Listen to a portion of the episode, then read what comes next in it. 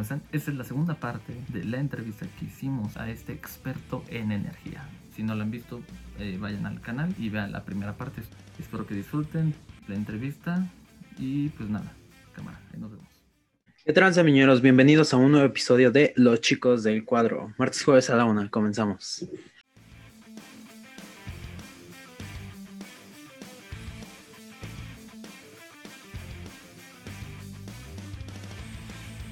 Y bueno, eh, a- hablando de, bueno, de, de todos esos, bueno, pues sabemos la posición actual, van a entrar en temas políticos, pero pues sabemos la posición actual de, de este gobierno, ¿no?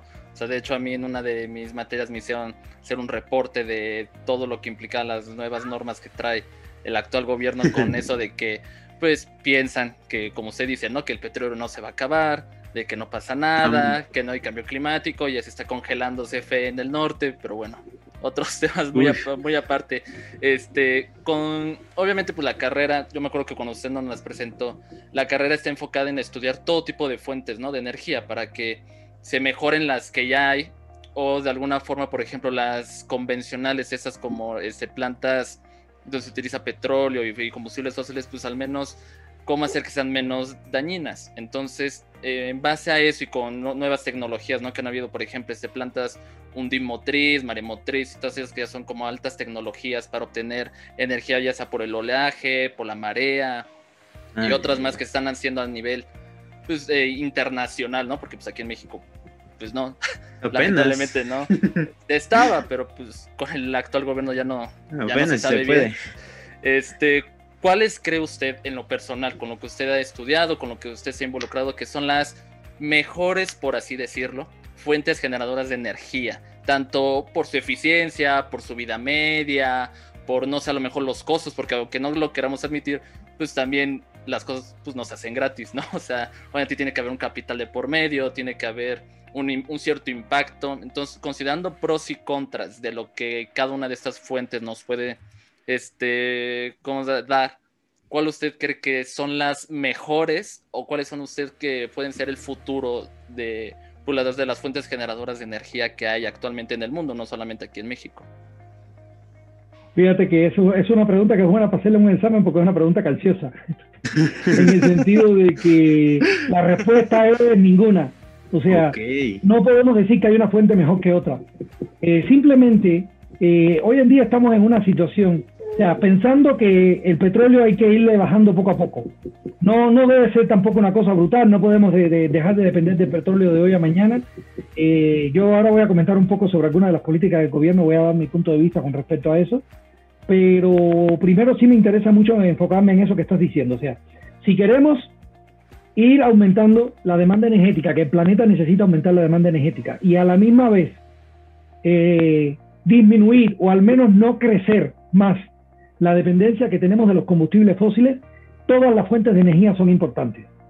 ¿Cuál va a ser mejor? Depende de la región del planeta donde estés, de las condiciones específicas que tenga el lugar donde tú quieras instalar la fuente. Y por eso es muy importante diseñar una carrera como esta, donde el estudiante tenga una visión general de cuáles son todas las formas que yo tengo de producir energía eléctrica, de almacenar la energía eléctrica, eh, porque eso va a depender mucho de todo, o sea, no va a haber una, una forma mejor que otra. En Oaxaca, donde tú tienes la ventosa, pues tenemos ahí las plantas eólicas, Sí. o sea, tienes que aprovechar ese viento que prácticamente está soplando siempre. ¿Vas a montar paneles solares en Chiapas? A lo mejor sí, pero es una zona donde llueve mucho, es una zona incluso de selva. ¿Qué vas a hacer? ¿Vas a talar bosques para poner paneles solares? Pues no es la idea, ¿no? No deberíamos buscar esa vía. Entonces, en Chiapas a lo mejor lo mejor es la energía eh, eólica, pero a lo mejor tú te vas a Monterrey y tú dices, pues a lo, no sé, aquí a lo mejor me, lo que me conviene es la solar, ¿no? Tengo un montón de desierto que está ahí al lado de las maquilas, donde yo puedo producir la energía eléctrica e inyectársela inmediatamente a las plantas que estoy haciendo. Bueno, ahí habría que ver la limpieza de los paneles y eso también, que no es muy complicada, pero si hay mucha arena o cosas así, pues eso siempre trae inconvenientes. O a lo mejor yo me voy a Baja California y me doy cuenta que la geotérmica tiene un potencial muy grande ahí, ¿por qué no aprovechar la, la parte geotérmica? O en la costa, ¿por qué no aprovechar la maremotriz, no?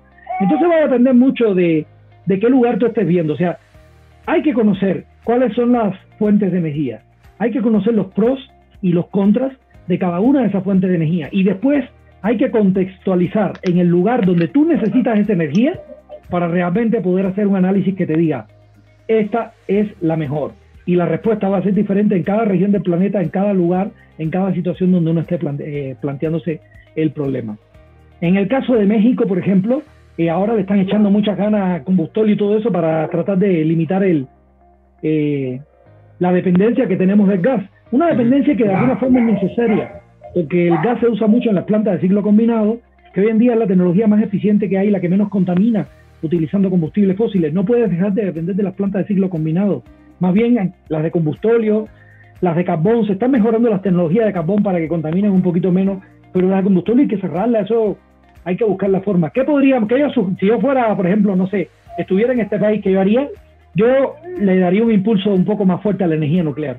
Hasta donde yo entiendo, en Laguna Verde hay espacio hasta para cuatro reactores nucleares y solo he instalado dos, pues yo instalaría uno o dos más y buscaría la forma de darle por ahí un, un poquito de impulso porque es una fuente que es controlable, igual que el petróleo, que, que, que uno la, la, puede manejar como uno quiera y, eh, y es relativamente limpia. Está el tema de los desechos, que ese siempre va a ser un tema peliagudo, pero se entierran, o sea, ya se sabe cuál es el tiempo de vida, tú lo entierras.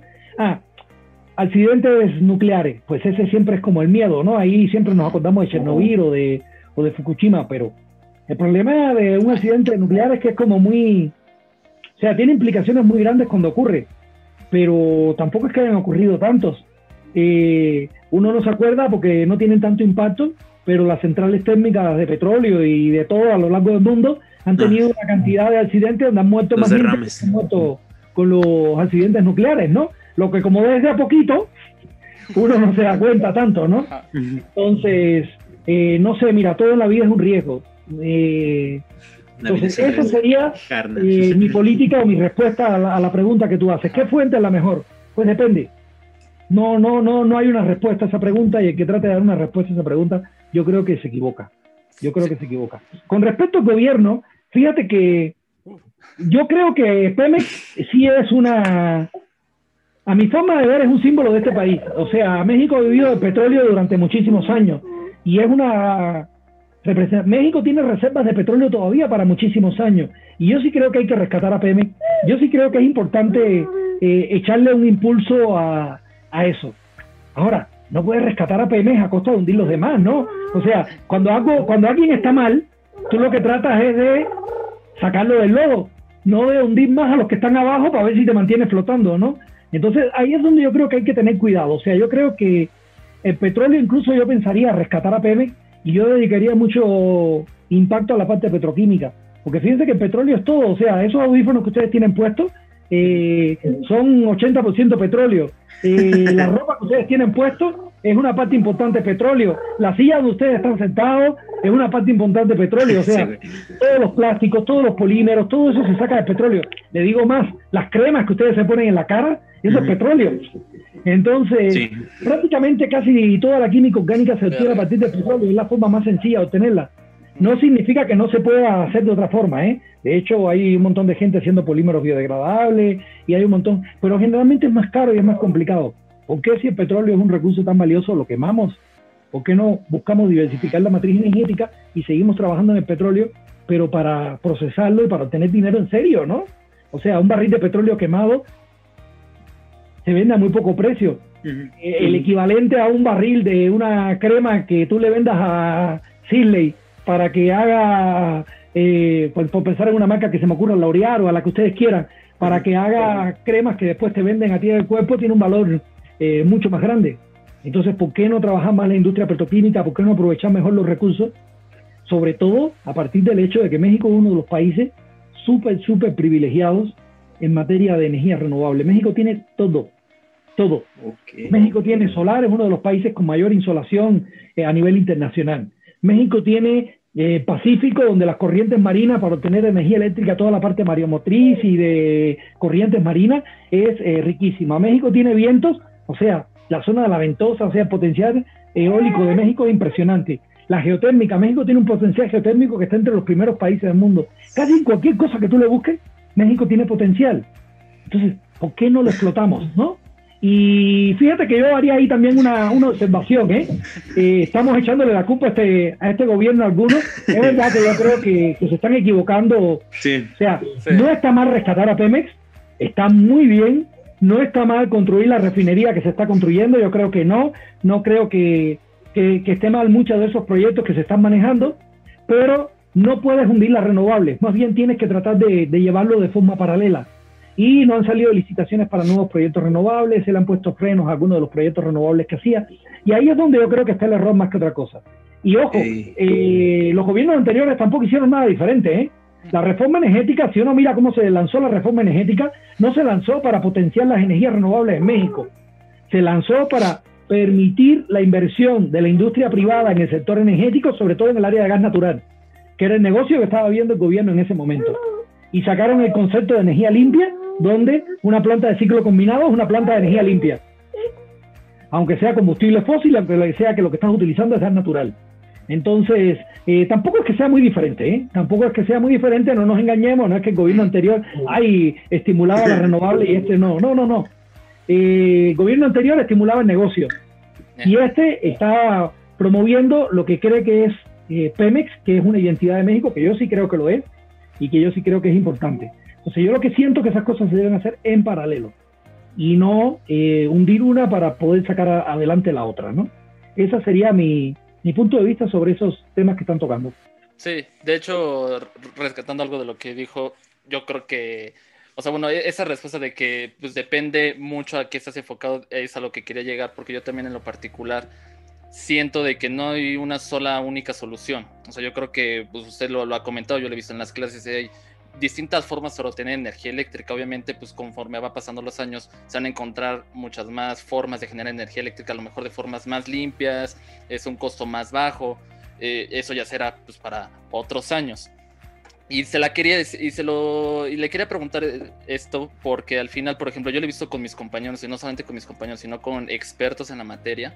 Eh, por ejemplo, en estas eh, conferencias que eh, luego ha hecho la asociación esa de la escuela, la IEEE, ¿no? Donde invitan expertos en, materia nuclear y todo eso. Te hablan siempre lo, lo, positivo de las cosas y está bien. O sea, yo, yo creo que siempre hay que rescatar, ¿no? De, a ver, no todo es malo, están esas cosas buenas, pero siento que muchos se han encasillado a decir, el petróleo es malo, hay que desaparecerlo y todo lo demás esto es bueno. Entonces ya solamente piensa que las energías este, renovables, este, sustentables son lo único bueno y es saber no. Todos tienen su pros y su contra, ¿no? Por ejemplo, hemos estudiado que el hecho de que un parque eólico, pues eh, obviamente las corrientes de aire tienen que ser favorables, usted ya lo, eh, lo ha dicho, y no tanto porque haya mucho viento, ¿no? Sino porque sean propicias para que pueda funcionar un parque eólico pero al final sus contras están en que muchas veces esas tierras pues son ricas en nutrientes y entonces se puede utilizar para el sector agrario o son eh, lugares donde transita un, ¿cómo se llama? Parvada de, pues, de aves. Yo creo que lo importante, o no sé, este, usted qué, qué opina al respecto, es, yo creo que las personas lo que les hace falta es que les muestres los pros y sus contras. Porque al final, si yo únicamente me quedo con los pros, este, cuando suceda algo mal, pues la gente me va a reclamar de que yo se los vendí como la promesa. Y también no venderlo con todo lo malo, porque por ejemplo, ahorita, un ejemplo muy burdo, con lo de la vacuna, salieron las vacunas, 95% este, de confiable para lo del COVID, no sé qué. Eh, se enfermaron de 100 personas, 4, y le salió algo mal con la de la vacuna, entonces todo el mundo empezó a hablar de esas 4 en vez de que hablaran de las otras 96, que estaban bien. Entonces yo también estoy consciente de que, a ver, no, no todo es malo, pero también no puedo yo negar que existe su parte negativa. Yo creo que, no, no sé, a mi parecer, si yo le doy a las personas ambos escenarios, eh, si me lo rechazan, digo, bueno, pues ni modo, si quieres seguir dependiendo de otras energías y no y quieres acabar con el planeta, pues ya será muy tu bronca. Pero prefiero eso a que yo se las venda como la promesa del futuro y después cuando suceda algo malo yo me limpie las manos y diga, no, es que eso ocurre cada cierto tiempo y es saber, no, yo creo que todos tienen sus pros y sus contras, simplemente es como usted dice, ¿no? Ves, ver el país, qué te puede dar el país, qué, que en un escenario ideal, ¿no? Porque obviamente con la corrupción y todo eso, pues ya entramos en otros temas un poco más, con, más complejos, ¿no? Pero yo creo que si yo pongo todas las cartas sobre la mesa, la gente puede decidir hasta mejor, tanto sus pros y sus contras. A ver, yo como se a ver, obviamente todas van a tener su parte de afectación, es simplemente ver que no afecte tanto o de 10 sectores, no sé si afecta a 10 sectores, a cuáles de esos y a qué grado y entonces en base a eso tomar las mejores decisiones. Pero yo comparto mucho esa idea de que no existe una sola buena. Te lo digo porque yo creo que yo lo he escuchado de algunos compañeros que dicen la única buena es la nuclear. Yo digo, mm". yo digo, depende para qué lo quieras orientar. Pero, ¿no? Ajá, pero sí, o sea, digo, no sé qué opinas, yo, yo comparto mucho esa opinión de que sí, a ver, hay matices y hay que dejarlo tal cual para que las personas decidan bien con toda la información que tengan al final. Exactamente, mira, lo que, lo que tú planteas es muy importante, pero eso es algo que es muy difícil porque la naturaleza humana es así. O sea, queremos ver el mundo en blanco y negro.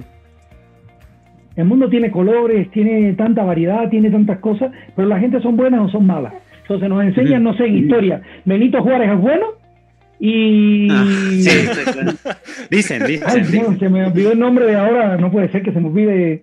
Eh, o te dicen Porfirio Malo. ¿no? Porfirio, Malo, ¿no? Sí. Cuando uno llega uno a la Ciudad de México que uno ve, eh, prácticamente le hizo Porfirio. Y casi una parte importante de las cosas buenas que tenemos hoy todavía en la ciudad las hizo Porfirio. Y Benito Juárez, pues por ahí se comenta que hasta, hasta lo envenenaron porque ya, ya era un problema más que una ayuda. Entonces, realmente es que la gente no, todos, todas las cosas tienen partes buenas y partes malas. Cuando hablamos de energía renovable, la gente quiere buscar cosas que sean 100% renovables y que no tengan ningún defecto. Eso no existe. Y no va a existir en la vida. No va a existir en la vida. De hecho, la base de la ingeniería es que siempre que uno mejora una propiedad de algo, empeora otra. Y uno lo que busca cada vez más es ir optimizando esas propiedades. Entonces, eh, la energía eólica tiene sus pros y sus contras, la energía solar tiene sus pros y sus contras, como estás diciendo, ¿no? Eh, el problema es que también, eh, Javier, cuando uno ya quiere promover algo, pues si tienes poco tiempo, tienes media hora para hablar de algo, no te vas a poner a hablar de las cosas malas. O sea, tratas de decir lo que, eh, tratas de defender el punto de vista de por qué es importante. Y esa es una. Por otra parte está el tema, por ejemplo, de la prensa y eso. Desgraciadamente, pasan dos cosas con las noticias a la hora de salir. La primera es que la mayoría de los periodistas que hablan de ciencia no son científicos. Entonces, ellos son, están en el área de humanidades y lo que están es tratando, dentro de lo mejor que pueden, de una nota que leyeron o incluso a veces una entrevista. Yo cuando me hacen entrevistas siempre les pido que por favor me la manden, ¿no? Para yo echarle un ojo porque a veces uno dice una cosa y ellos entendieron otra y ponen, como tienen que reducirla, cuando la reducen, terminan diciendo cosas que uno no dice, ¿no? Y el otro problema que a mí me parece que es el más grave del mundo del periodismo es que el periodismo debería enfocarse en informar. Pero ya hace muchísimos años que el periodismo, el objetivo del periodismo no es informar. El periodismo, el objetivo del periodismo es vender. Hacer rating. Las cosas que hacen rating, pues las ponen y las que no hacen rating no las ponen. Entonces, cuando tú ves un noticiero, tú ves muertos y muertos y muertos y a lo mejor tú dices, oye, no sé, yo hace 10 años que no, no, no, no, no he visto a nadie que maten al lado mío, ni conozco a nadie que lo hayan matado cerca de mí, ¿no? Entonces, pero cada vez que estoy diciendo de noticieros son muertos y muertos, yo pienso que voy a abrir la puerta de mi casa y va a haber un muerto en el zaguán, ¿no? Y otro en la calle y otro eh, en el camión. Y, y el problema es que eso vende, ¿no? Y todos los estudiantes de UPITA o de lugares que están ganando concursos, que están haciendo cosas importantes por el desarrollo del país, que están montando empresas, eso no sale en las noticias. Porque es que eso no vende. Ah, un estudiante ganó un premio porque tenía un robotito que bailaba, ¿no? Ah, bueno, si el robotito está gracioso igual que no, pero si, ah, pero si no, pues ni lo ponen, ¿no? Ni lo ponen. Entonces, tenemos un problema con la prensa. Mientras la prensa sea un negocio, mientras lo que le interese a, a los centros de noticias y eso sea tener a la gente enchufada, pues entonces, pues las noticias van a pasar al segundo plano y muchas cosas importantes que pasan en nuestra vida cotidiana no se van a anunciar porque son importantes, ayudan a desarrollar el país, pero no tienen mobo, que es lo que está buscando la gente detrás de, muchas de esas cosas. Entonces, eso, pero fíjate que eso, eso pasa en todo. Por ejemplo, regresando al tema de la educación, yo le digo mucho a los chicos, eh, la educación se basa en el error. Cuando tú no te equivocas nunca, tú no aprendes. La mayor parte de las cosas que uno aprende o que uno debería aprender es a partir de los errores. Un alumno le, se equivoca en algo y está llorando, ay, me equivoqué, ya me fue, reprobé. No, eh. te equivocaste, pues aprende cuál en qué te equivocaste. Échale ojo a lo que te equivocaste para que no te vuelvas a equivocar más. Y eso va a representar un paso más importante en tu desarrollo que haberlo hecho bien todo siempre, ¿no? O sea, de los errores como más se aprende. Entonces tenemos que perder el miedo a equivocarnos. Tenemos que dejar de ver el mundo en blanco y negro. tenemos que entender que cuando yo estoy viendo una conferencia, hay quien está defendiendo una forma de energía o está diciendo algo sobre un aspecto determinado, hay cosas detrás de eso. O sea, no, no todo es luminoso, no hay nada, nada, no existe nada que sea perfecto. Todo termina afectando en algún momento el medio ambiente. Entonces, el objetivo de la investigación que hacemos, el objetivo del trabajo que hacen todas las empresas desarrolladoras en el mundo, no es eh, hacer cosas 100% renovables, es ir disminuyendo poco a poco el impacto que causamos en nuestro planeta y llegar a un momento tal en el cual dejemos de un lado la destrucción que estamos haciendo del planeta y lleguemos a un equilibrio donde lo que hacemos, el impacto que dejamos en el ambiente, pueda ser reversible o pueda ser eh, al menos controlable. Esa es la, la, la respuesta la visión que yo diría con respecto a eso. Ok, profesor, este ya para cerrar esta sección, ¿qué, qué ve como, cómo ve el futuro eh, para México? Eh, esta duda me surge más porque, le digo, con todas las clases que he tenido, pues hemos tenido que investigar nuevas tecnologías, nuevas aplicaciones de estas y por ejemplo a nivel Latinoamérica son pocos países realmente, o sea, contando de países tercermundistas, ¿no? O sea, porque ya sabemos que obviamente Alemania, Estados Unidos, muchos y muchos países primermundistas se le están invirtiendo, pero como países tercermundistas hay muy pocos que invierten en este tipo de tecnologías y por ejemplo uno de los que a mí me sorprendió mucho que están como de los países que, bueno, ajá, de los de los países que lleva esta parte muy muy arriba es Chile. O sea, Chile es de los países que realmente ha sabido explotar mucho esta parte de fuentes de energías renovables y amigables con el ambiente. Eh, ¿Usted qué, ve para que México pueda, eh, dentro de lo que tiene México, como usted dice, tenemos una gran riqueza, de lo que queramos México lo tiene? ¿Qué, ¿Cómo ve usted el futuro de, de México y qué cree que le hace falta a México para llegar a igualar a, países como Chile, para irnos, no, irnos tan lejos. Es un país igual tercermundista, pero que al final ha sabido aprovechar este, lo que tiene a, ser de los países tercermundistas o bueno, países latinoamericanos que más impulsa esta, estas tecnologías. ¿Usted qué cree que le haga falta a México para llegar hasta ese punto? Eh, fíjate que la respuesta a esa pregunta es fácil. Eh, dime tú. O sea, ustedes son el futuro.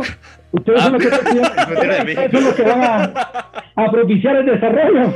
O sea, les toca, esa, es la tarea que les toca a ustedes. O sea, para eso hicimos una carrera en energía. o sea, el objetivo debe ser, básicamente, que ustedes tengan un panorama de la energía, que ustedes lleguen, no solo a trabajar en empresas privadas o cosas así, a mí me gustaría, ojalá y alguno de ustedes pueda llegar a la Secretaría de Energía, puede llegar a CFE y pueda plantear proyectos y puedan, en función de los conocimientos que ustedes tienen, de lo que ustedes ya saben de la diversidad energética de este país, eh, que convenzan, porque hace falta voluntad política, que convenzan a las personas que tienen la capacidad de tomar las decisiones de cuáles son las, las, decisiones correctas.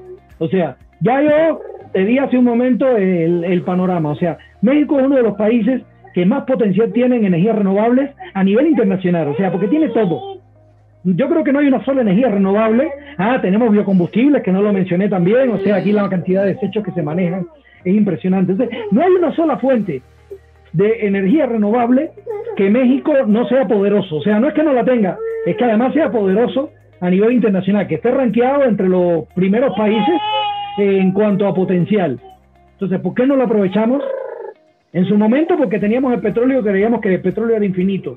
Ahora, pues no sé, pero se requiere primero personal que conozca, que sepa y que pueda llegar a, los puestos de gobierno y que pueda convencer a las autoridades, ¿no? Entonces, ¿por qué México eh, tiene cinco veces más radiación solar que Alemania? Tiene cinco veces más área que Alemania y tiene 20 veces menos en instalación fotovoltaica que Alemania, ¿no?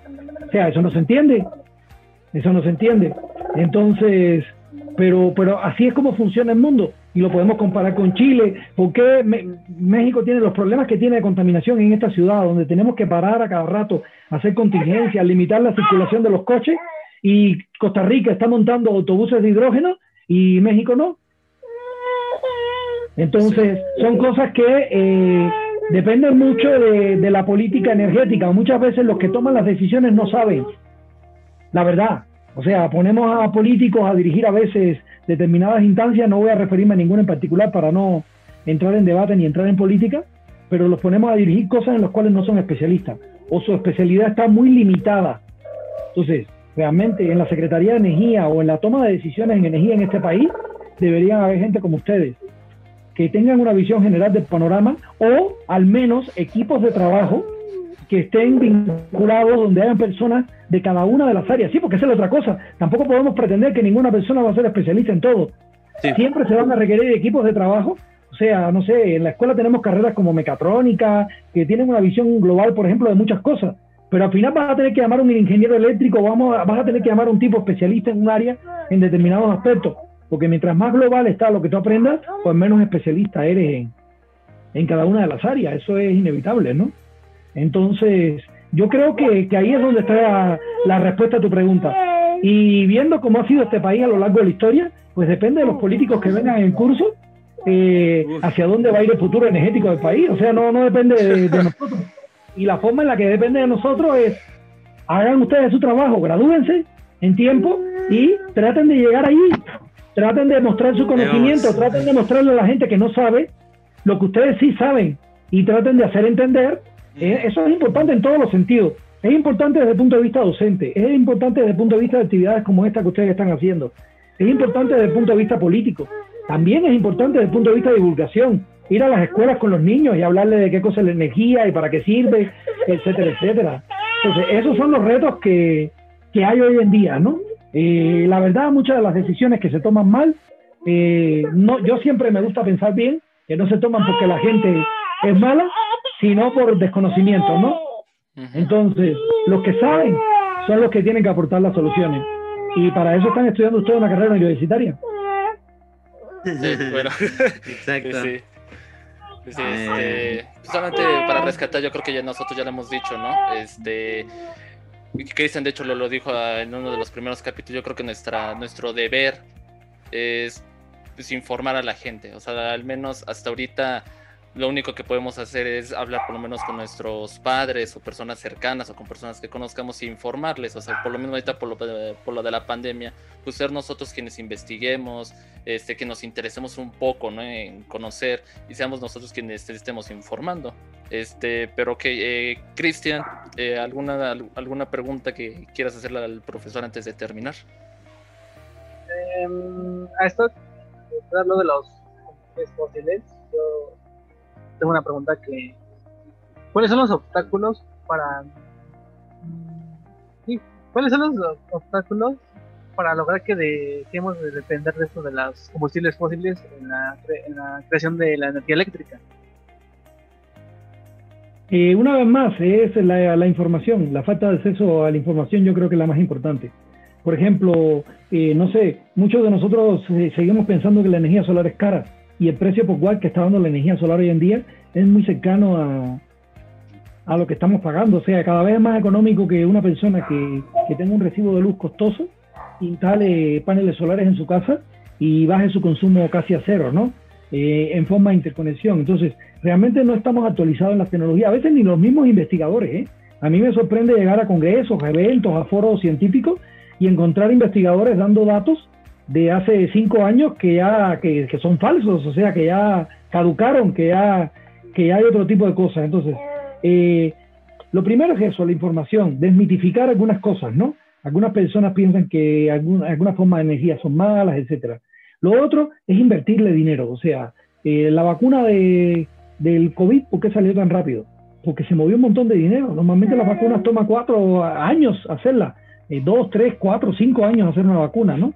Sin embargo, ahora hicimos una vacuna en meses, pero por la cantidad de dinero que se le metió. Si queremos que haya desarrollo tecnológico, hay que involucrar al sector privado y al sector eh, productivo junto con el gobierno y eh, México debería desarrollar sus propias tecnologías. O sea, si tiene tanto potencial, ¿por qué siempre tienes que estarle comprando a los demás?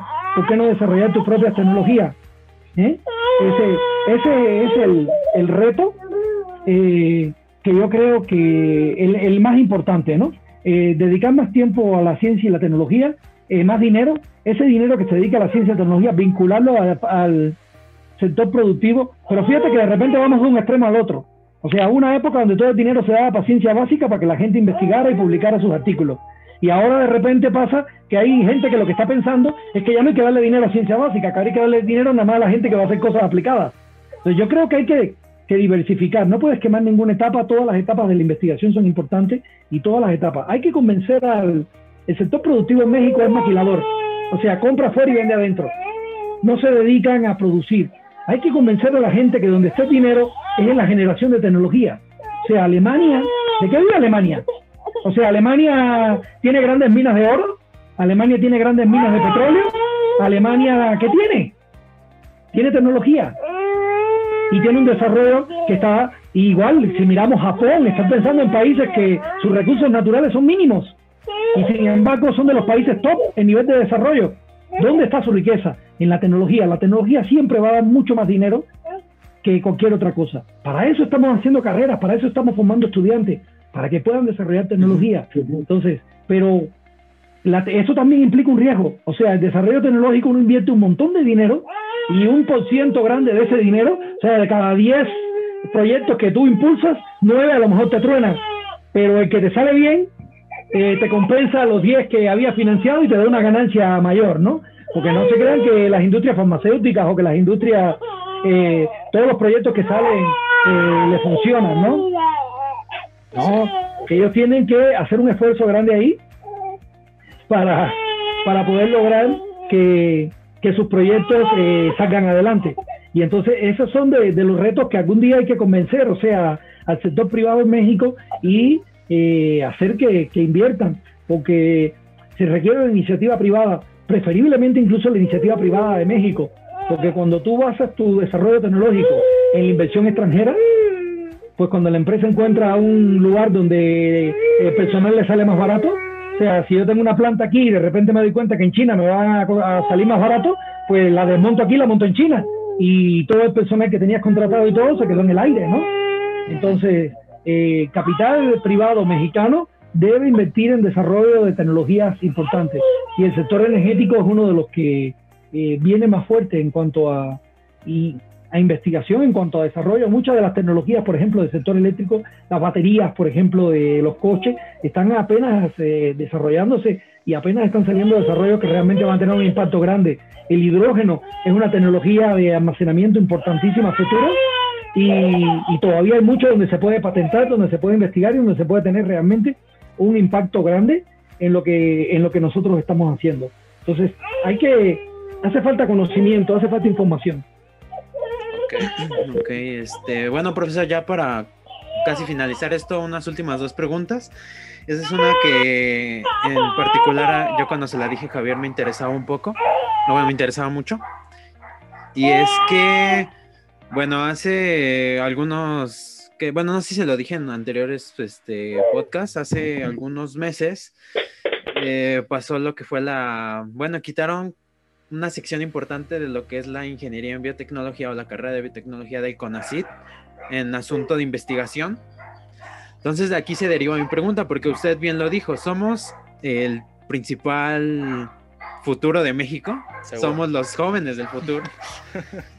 Pero, ¿qué tan difícil, o a usted que pues viene de Cuba y vino aquí, qué tanto se le complicó ser un investigador de México?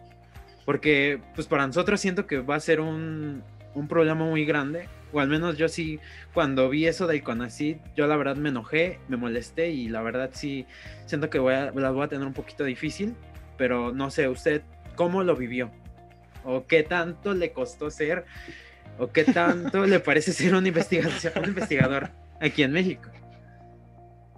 No, mira, eh, vamos, vamos a ser sinceros. México eh, tiene infraestructura, tiene buena infraestructura, tiene muchísimas cosas y tiene un capital humano impresionante. México en el área de investigación científica, yo creo que dentro de, la, de Latinoamérica es uno de los países top, si no el país top. O sea, incluyendo Brasil, eh, Chile que mencionabas tú, Argentina, o sea, es, eh, la cantidad de artículos que se publican, la, el, el, rol de las investigaciones que se hacen. Ahora, eh, eso no significa que estemos bien. Eh, todo de hecho, la constitución mexicana prevé eso. La constitución mexicana dice que el 1% del Producto Interno Bruto debería dedicarse a la investigación. Y eso hasta donde yo sé, nunca en la historia de México se ha cumplido. Ni siquiera hemos llegado al punto 5. Creo que lo más que hemos llegado es al punto 33, algo así, de, Producto Interno Bruto de lo que se ha dedicado. O sea, prácticamente todos los presidentes que han habido en este país han violado la Constitución. Y de hecho, uno de, lo, de las cosas que siempre cada presidente que llega promueve, yo recuerdo cuando Peña Nieto estaba en su campaña electoral, que a mí eso siempre me llamó mucho la atención porque eh, todos los que estamos en el SNI, no sé cómo él tuvo acceso a las bases de datos del SNI, y todos los que estamos en el SNI recibimos un correo ah, de él diciendo que él sí iba a promover, que él entendía que la investigación y que él iba a cumplir el 1% de la constitución. Lo dijo también Obrador, lo ha dicho mucha gente, pero al final nadie cumple la constitución, ¿no? Todo el mundo hace lo que le parece y cada vez que hace falta dinero para algo, se lo quitamos a la parte de investigación porque es como educación y, ciencia y tecnología son los sectores a los que tú le puedes quitar siempre dinero y no pasa nada, ¿no? Y por ahí también hay los que consideran que salud pública, ¿no? Y ya vemos los casos, las cosas que han pasado en este país precisamente por eso, ¿no? Entonces, eh, es una, eh, siempre ha habido poco dinero eh, con respecto, porque si hay gran infraestructura, yo decía, hay un capital humano grande, pero eso significa que hay muchas personas eh, desarrollando proyectos de investigación y cosas, y la competencia es dura. Entonces, el dinero que hay se reparte como a, a poquitos y ganar un proyecto de, de o ganar un proyecto de la Secretaría de Ciencia y Tecnología o, algo así, realmente créeme que, que sí es complicado. ¿eh? Uno tiene que tener proyectos, tiene que estar ahí insistiendo, eh, meter muchas oportunidades.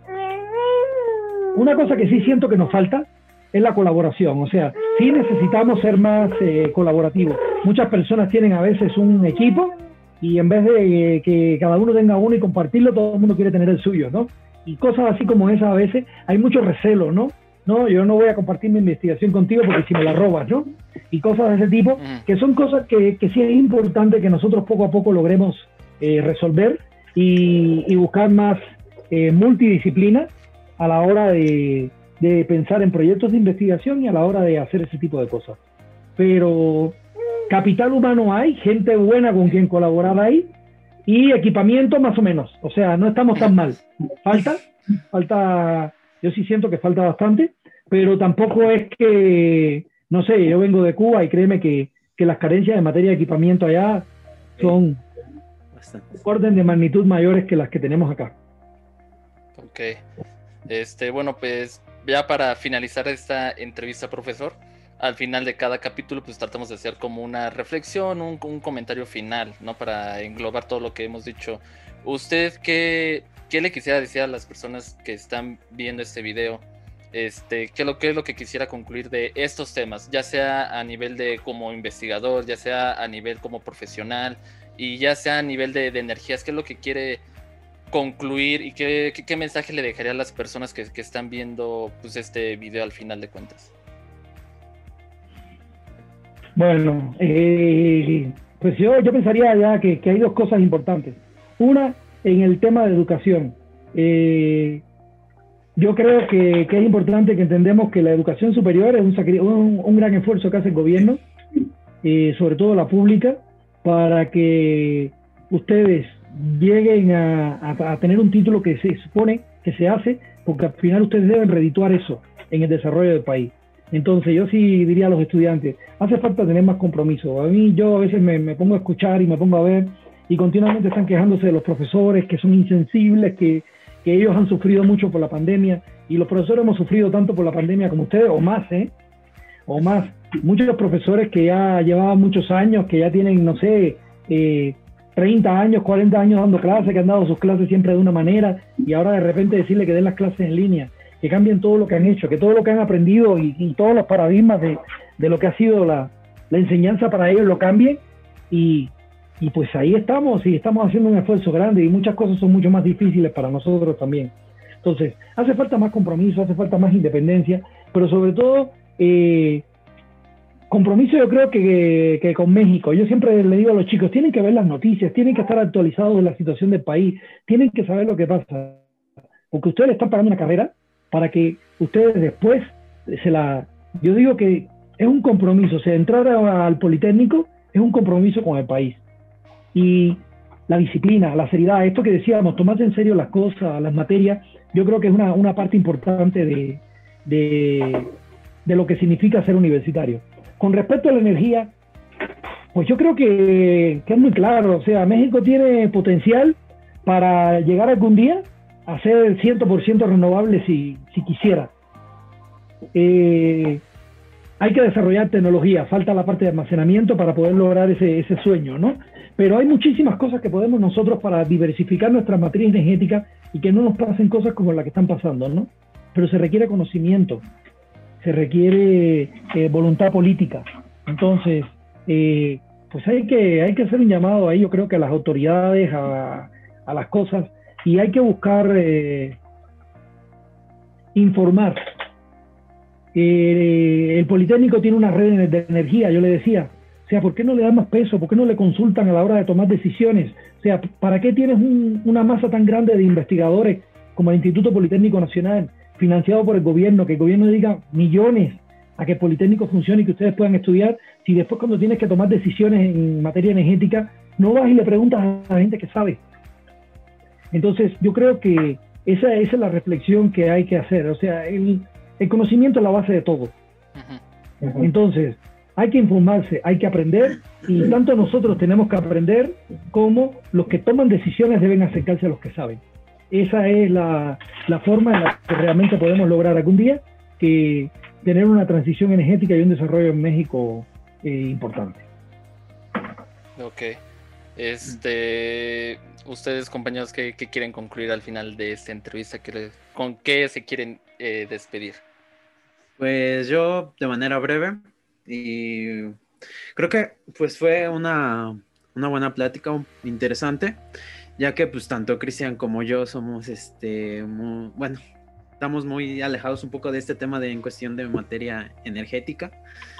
Eh, lo poquito que llegamos a ver lo vimos en la vocacional, que unas dos, tres clases con este profesor que ya les hablamos muchas veces.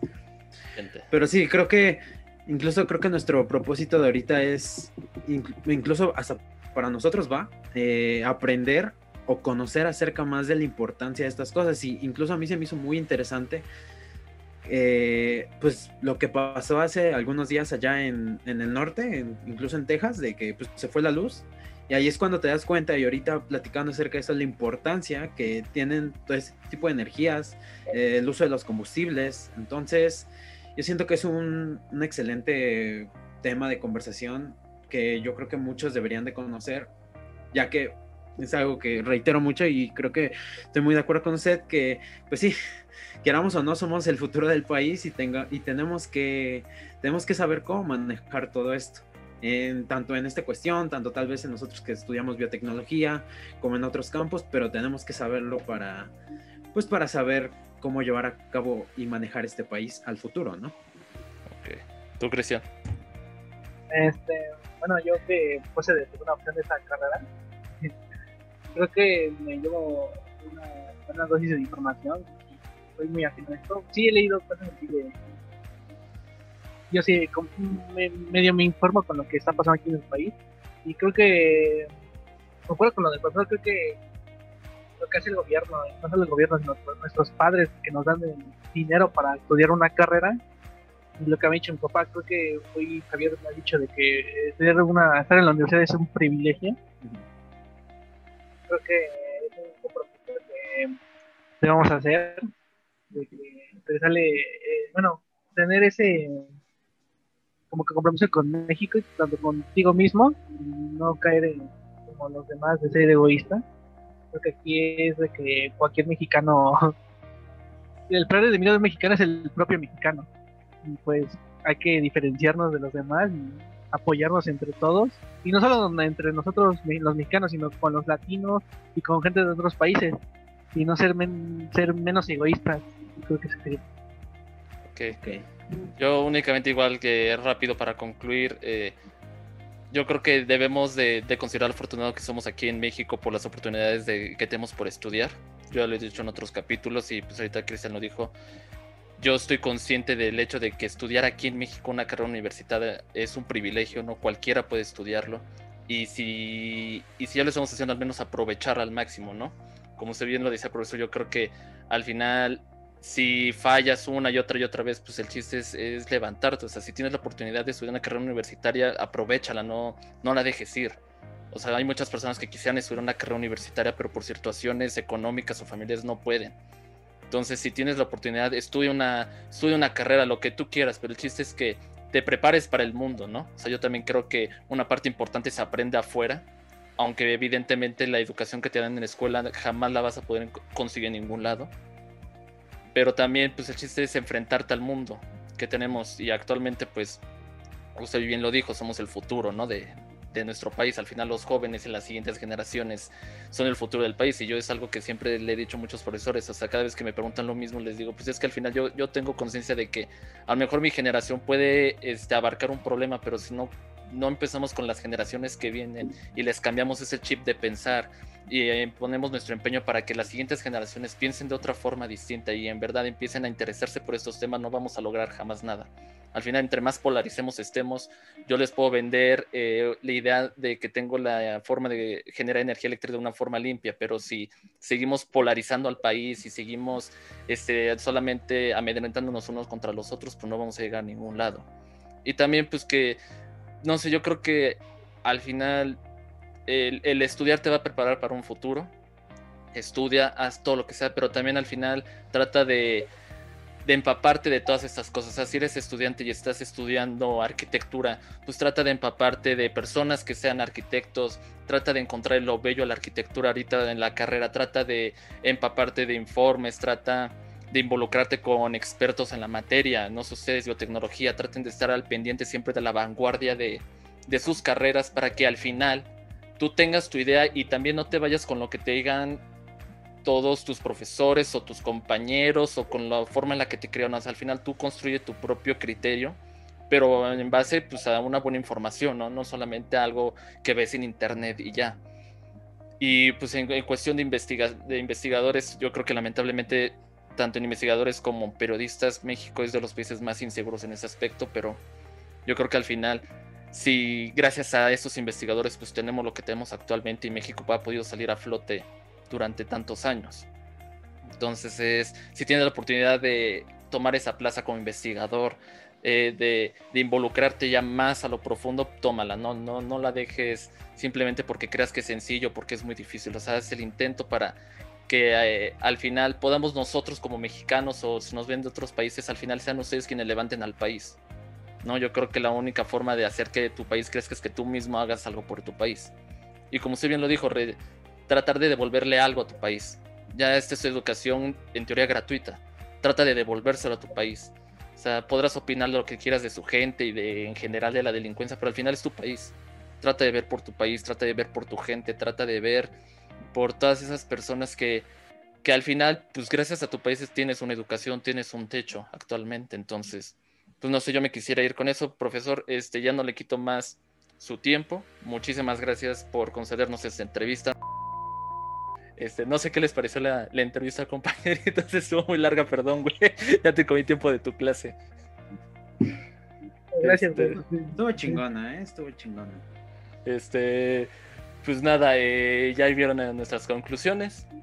Este, no sé, quieren añadir algo antes ya para despedirnos ahorita en chinga porque Julio está en su clase. Algo que quieran decir. con cámara. ¿Sí? Sí, güey. Pero dale, dale, dale. Es algo que quieran decir al final. Pues yo, pues para rápido, eh, creo que me gusta este tipo de pláticas, o bueno, más que nada de pláticas de contenido. Creo que es muy necesario y bien lo dijo el profesor para saber, este, pues para informarnos, ¿no? Porque creo que es algo que se me quedó muy grabado de él ahorita que me lo dijo, de somos el futuro de México. Queramos o no, nosotros vamos a llevar todo este, toda esta batuta, todo el barco. Yo ya me salí, pero sí. Sí tenemos que saber qué pedo. Bueno, de donde quiera que tú estés, si estés estudiando lo que sea, somos el futuro, güey. Entonces, pues hay que echarle ganas, ¿no? Pues hay que echarle ganas y hay que ser muy agradecidos de lo que, de lo que tenemos. Pues sí, este pues nada, ya saben, síganos en Instagram y en Facebook. Eh, prometo ya subir los clips, ya me los mandó Julio, simplemente que no he tenido tiempo de, pero ya prometo hacer los clips, eh, prometo subirlos. Y pues realmente si llegan a este punto, muchas gracias este, por haber llegado a este, este punto del capítulo. Muchísimas gracias por haberse quedado a toda la entrevista. Espero que la gente lo haya disfrutado. Ya pondré ahí un título ostentoso para que la gente llegue. Entonces, pues nada, si les gusta el contenido, suscríbanse al canal, compártanos, recomiéndanos amigos, porque pues este proyecto nos gusta. Y no es promesa, pues no lo quiero prometer, pero pues ojalá, ¿verdad? Porque yo ya les dije a estos güeyes y no me han dicho, podamos traer a más expertos en algunos temas para entrevistarlos. mañana te traigo a Andrés Manuel aquí, güey. gente que lo entrevistemos, güey. Media hora. No, al Sarita ya fue como hora y media, güey. Con el Andrés Manuel van a ser como tres horas, güey. Cada este, eh, tenemos a cargo de México y la pelan. sí, güey. Pues cámara, amiguitos, muchísimas gracias. Estén atentos a Instagram, que este viernes sube la recomendación de álbum, una mía. Ah, sí, se, se sube. Se sube álbum y libro, creo, ¿no? Porque ya es el último viernes del mes. Ya el otro, no, empezamos desde marzo. El otro se sube en marzo. Qué atentos. Por eso, pero se supone que este es el último viernes de febrero, güey. Ah, verdad. Bueno, yo no subo libro. Bueno, yo ahí tengo un libro que se los puedo recomendar. Muchísimas gracias, güey. Te dejo con tu clase. ya interrumpirte. Pues nada, cámara. ¿Está, el Goyo ahí? No, güey. Ah, ah pero pues, huevos. Si lo a chingar a su madre si lo ves. Cámara. Cámara, amiguitos.